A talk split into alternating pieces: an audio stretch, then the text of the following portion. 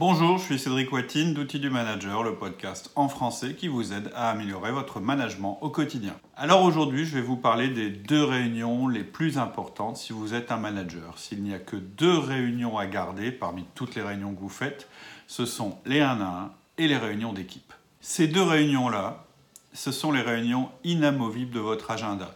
C'est les réunions que vous devez absolument pas louper. Donc elles sont programmées à l'avance pour toute l'année dans votre agenda et dans l'agenda de vos collaborateurs. Alors bien sûr, je triche un peu parce qu'en réalité, ça fait plus de deux réunions pour vous. Ça fait la réunion d'équipe plus une réunion par collaborateur, puisque les 1 1 se font avec chacun de vos collaborateurs. Mais en management, on ne regarde pas du côté du manager, on regarde du côté du collaborateur. Et pour lui, ça fait vraiment deux réunions qui lui sont consacrées. Une réunion face à face avec vous et une réunion avec le reste de l'équipe.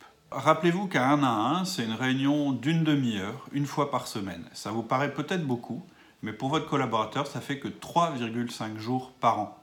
Et il se dit certainement que si vous n'êtes pas capable de lui consacrer 3,5 jours par an, vous n'êtes peut-être pas le manager qu'il attendait.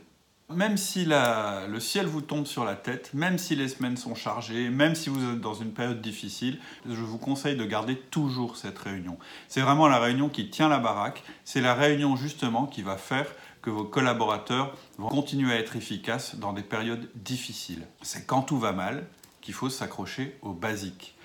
Et quand tout va bien, ça permet de consolider la relation. Donc n'abandonnez jamais les 1 à 1. On en parle en détail dans notre podcast sur le sujet et dans un guide qui va bientôt sortir à propos du 1 à 1. Maintenant, si on parle de la réunion d'équipe, ici, la clé, c'est l'énergie et l'efficacité.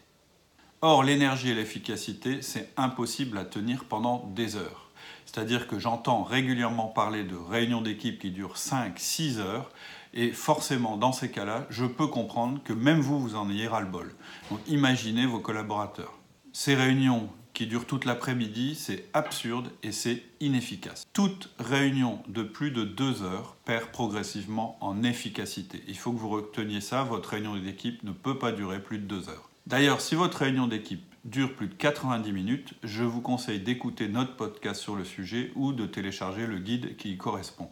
Quand ça dure plus de 90 minutes, il y a un problème. Et votre équipe déteste ça, il faut vous reprendre. Et justement, la clé pour avoir des réunions d'équipe courtes, c'est la fréquence. Plus elles seront fréquentes, plus elles seront courtes. Et le temps que vous gagnerez sur votre réunion d'équipe, vous pourrez le réinvestir dans vos 1 à 1.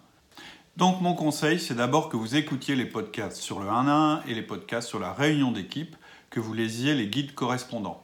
Ensuite, si vous avez des difficultés pour mettre en place ces réunions, si elles durent trop longtemps, si vos collaborateurs se plaignent ou si vous avez l'impression qu'elles manquent de dynamisme, on est là chez Outils du Manager pour répondre à vos questions. Donc dans ce cas-là, je vous donne rendez-vous sur notre site www.outildumanager.com. À bientôt, bonne semaine, au revoir.